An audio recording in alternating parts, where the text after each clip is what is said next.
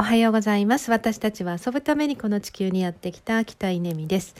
えー、遊ぶことの一番のメリットっていうのを話してみたいなと思います。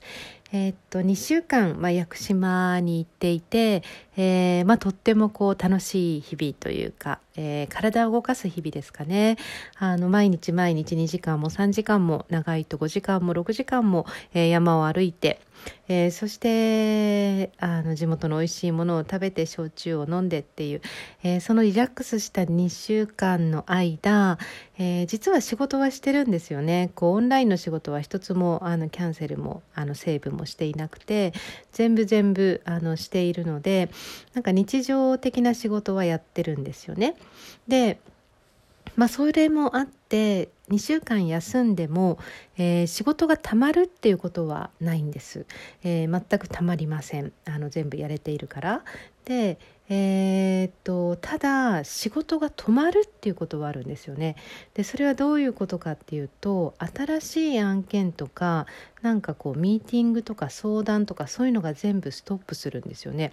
でそれはなんかねあの受けられませんと断るというよりもなんか自然に来なくなるんですよね。これは不思議ですけどあの、まあ、具体的に言うといろんな説明会とかオンラインで開催してるんですけど、えー、そういうのに予約がパタって入らなくなるんですよ。で開いてるんですよ開いてるのに入らないっていう現象が、まあ、私が休んでいると、えー、起こって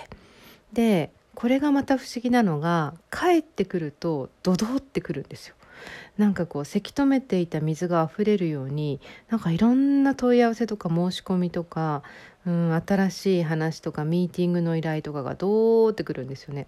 だからあの帰ってきてから確かに忙しさはあるんですけどでもそれってうんと溜まっていたことを処理するっていう忙しさではなくてなんか新しいことを準備する忙しさなんですよね。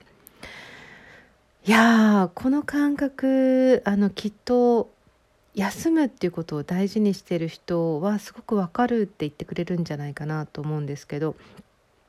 休むことを大事にしていないとなかなか理解が難しいあの感覚としてね難しい話かもしれません。でもあの実際に起こります。あの嘘だと思ったら本当休んでみてください。思いっきり本当に自分の気が済むまで今回も私は2週間っていうのは気が済んだんですよね。気が済んだので帰ってきたんですけどあの気が済むまで休んでもらうと、えー、びっくりするようなことがあの起こります。起こります、えー、まあ、そういう新しいこう遊ぶ新しいこと始める遊ぶ新しいこと始めるっていうなんかそんなあのーそんな生活そんなリズムに切り替えるためにもまずは遊びが最初かなって思ってます。